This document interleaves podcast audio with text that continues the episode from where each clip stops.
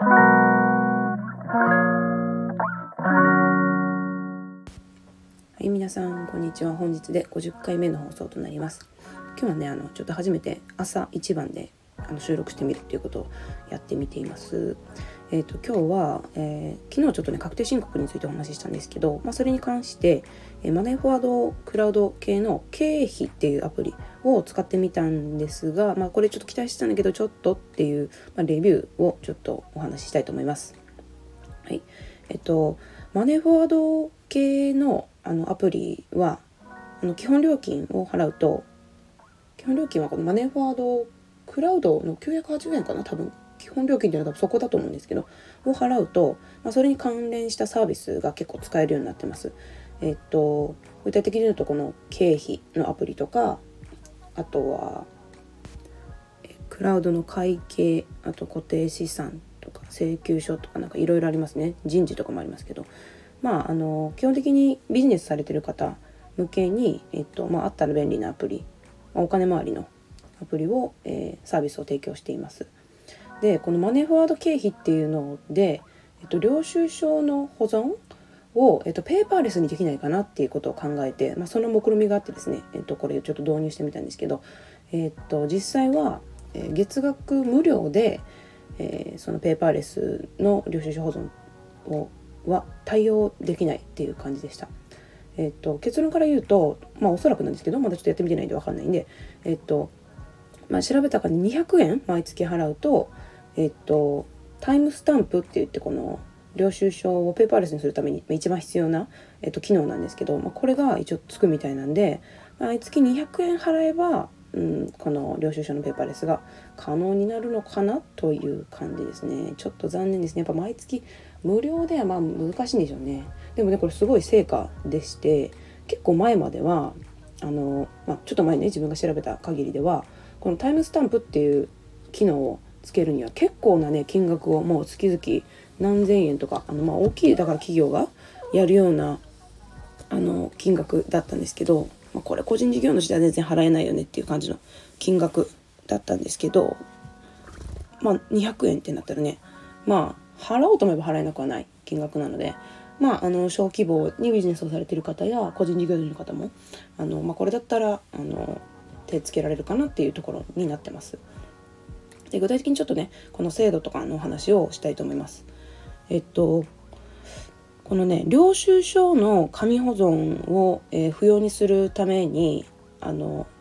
法律があるんですけどこの電子帳簿保存法っていう法律があってまあこれの、まあ、この法律に基づいていろいろこのビジネスに関連して提出が必要な書類に関する法律なんですけどえっと今までのねえっと領収書の保存って基本的には、まあ、あの確定申告、まあ、出した後もうずっと、えっと、7年だったっけ？領収書の保存はしなきゃいけなかったんですけどこの電子帳簿法に、えっと、適用されている形式で保存されている電子データだったら、えっと、紙じゃなくてそのデータで保存が可能になるんですね。まあ大きいビジネスやされてる人ほど領収書の数すごいことになると思うんでやっぱりこれは電子化が進むのはすごくありがたいことじゃないかなと思います。でこの電子帳簿法の、えー、改正が2022年の1月結構最近ですよねまたあったんですけどこの前もねあの何回かあるんですよえー、18年とかだったかな？なんか何回かこの電子帳簿法があの改正されてはいるんですけどなかなかこの現実として、まあ、導入されてる企業はあんま多くなかったんじゃないですかね。まあそれで、まあ、でもこの電子化必須だよねということでまた改善されたみたいです。まあ、コロナ禍なんでね特にそういうまあデジタル化みたいなすごく進められてるので、えっとまあ、このマネーフォワードクラウドも、まあ、そこの対応に、えー、対応すべく、えっと、2022年1月の、えっと、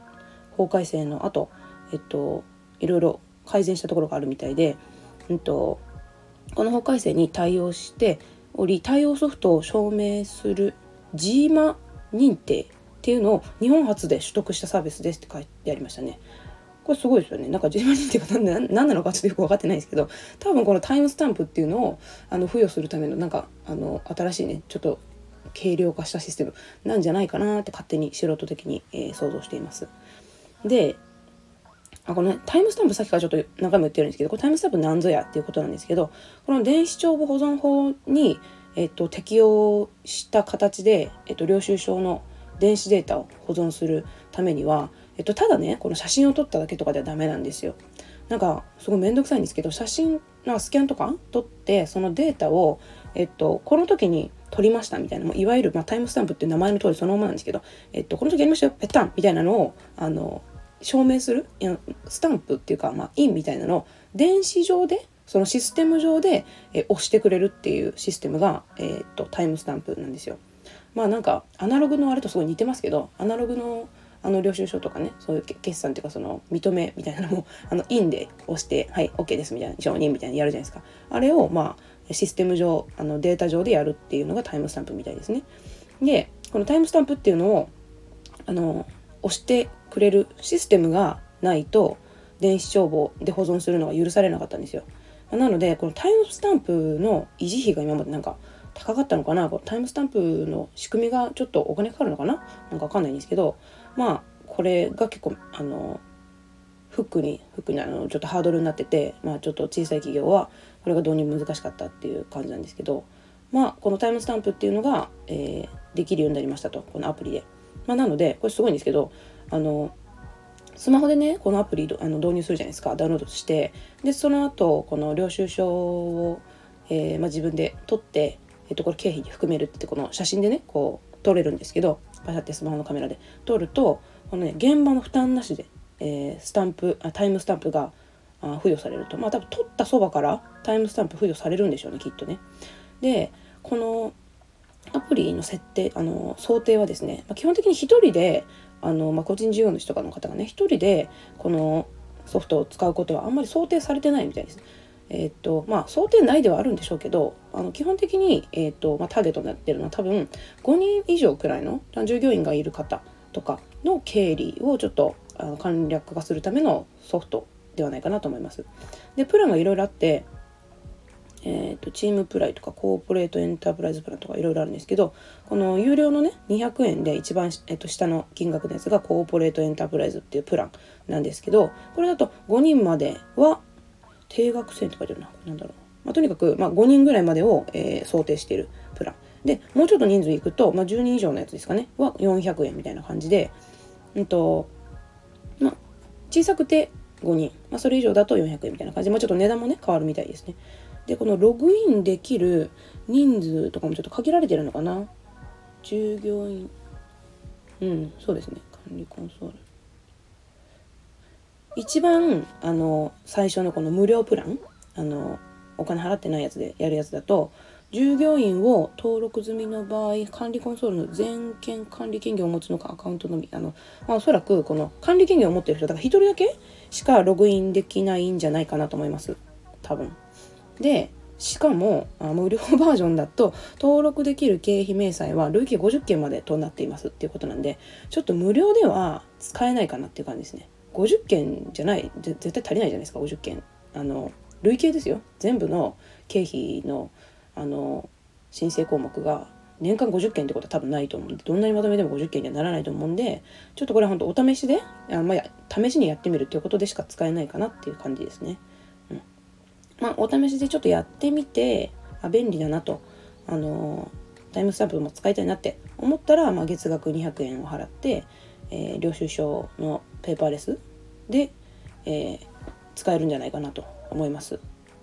まあ、こちょっと自分がやってみた感じではないのであの見た感じのそうじゃないかなっていう、まあ、自分のね見解です。はい、で、えっとまあ、自分この無料バージョンでちょっと使ってみてちょっと残念だなって思ったところはあの